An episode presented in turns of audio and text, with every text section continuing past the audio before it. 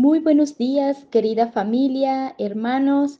Les saluda Dinora, misionera Verbundey, y dirijo para ustedes palabras de vida. Nos ponemos en la presencia del Padre, del Hijo, del Espíritu Santo. Amén. Lectura del Santo Evangelio según San Juan. Gloria a ti, Señor Jesús. Les dejo la paz, mi paz les doy una paz que el mundo no les puede dar. No se inquieten ni tengan miedo. Ya escucharon lo que dije. Me voy, pero regresaré a ustedes. Si de verdad me aman, deberían alegrarse de que me vaya al Padre, porque el Padre es mayor que yo. Les he dicho esto antes de que suceda, para que cuando suceda crean. Ya no hablaré mucho con ustedes, porque se acerca el que tiraniza este mundo.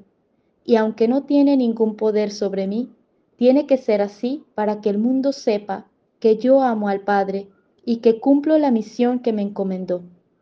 Levántense, vámonos de aquí. Palabra del Señor. Gloria a ti, Señor Jesús. Gracias Jesús por el regalo de la oración, de escucharte, a través de tu palabra, por este momento de encuentro, de diálogo contigo. Tu palabra es tu voz, es la forma en la que tú te diriges a nosotros. Te pido abras nuestros oídos, nuestro corazón, para que hoy te escuchemos y caminemos según tus caminos. Gloria al Padre, al Hijo y al Espíritu Santo como era en un principio, ahora y siempre, por los siglos de los siglos. Amén. Me alegra mucho poder compartir con ustedes este martes 9 de mayo y continuamos en este tiempo de gracia, tiempo de Pascua, un tiempo para seguir gustando, asimilando en nuestra propia vida los frutos de la resurrección de Jesús. Hoy nos centramos en este capítulo de Juan 14, en el conocido discurso de despedida. Jesús habla a sus discípulos, les habla desde el corazón, les anuncia que va a partir al Padre, que les va a dejar, pero va a regresar. Y estos versículos en los que nos centramos hoy, versículo del 27 al 31 Jesús nos deja su paz. Les dejo la paz, mi paz les doy, una paz que el mundo no les puede dar. La paz. ¿Qué es la paz, Jesús? ¿Cuál es la paz que nos transmites, que nos dejas? Anhelamos paz, una paz interior. Anhelamos esta paz que nos haga vivir en armonía, que nos haga vivir tranquilos, que nos haga vivir sin ansiedad, sin preocupación. Anhelamos una paz en nuestro interior, paz en la vida, paz en la relación con los demás, con nuestra familia, con nuestros hermanos, con los que convivimos.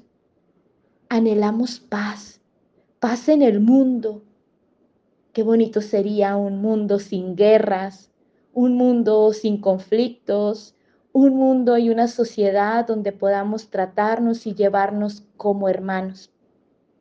La paz es un signo del reino de Dios.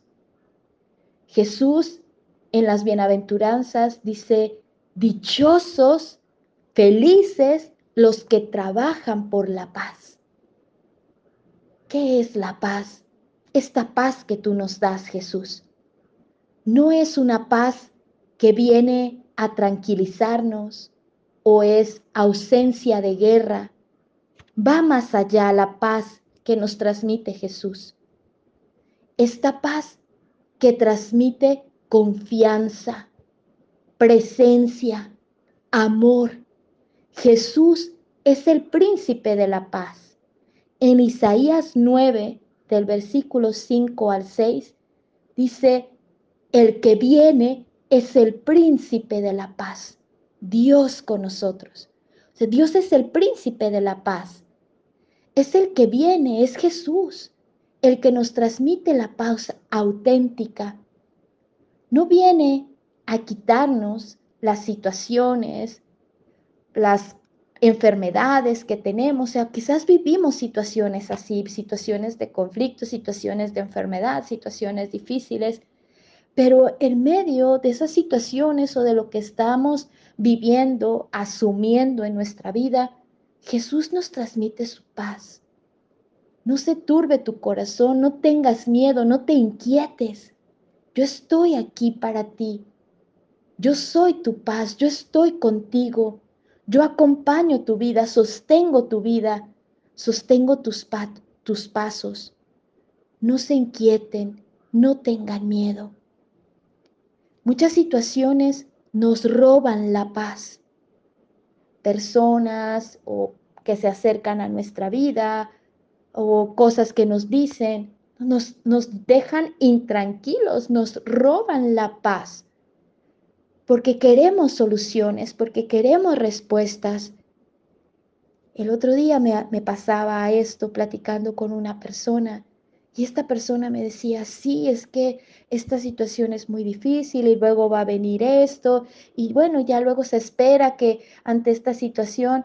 Y yo empecé a ver como el futuro según lo que me estaba diciendo esta persona, ¿no? Porque así dice la ley, porque así ha sucedido en otros casos y porque, bueno, esto es así, ¿no?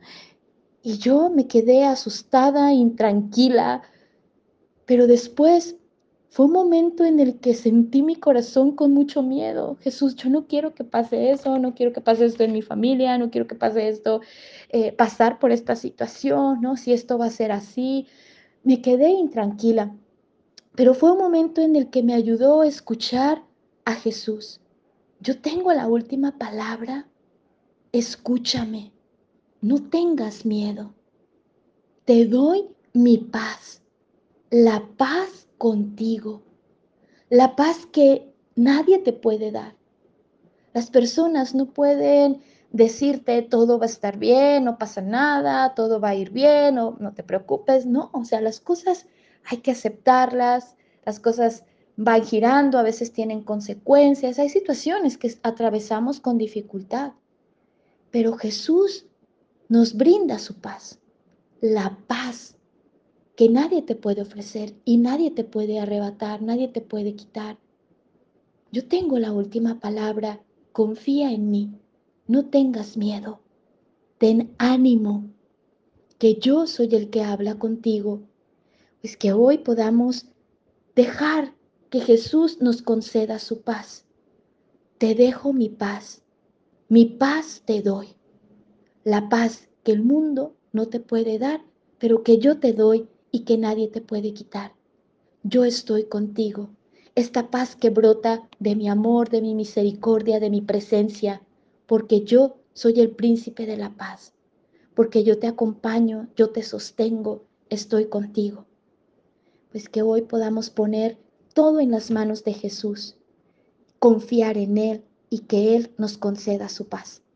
Bendiciones para todos, que tengamos un bonito día.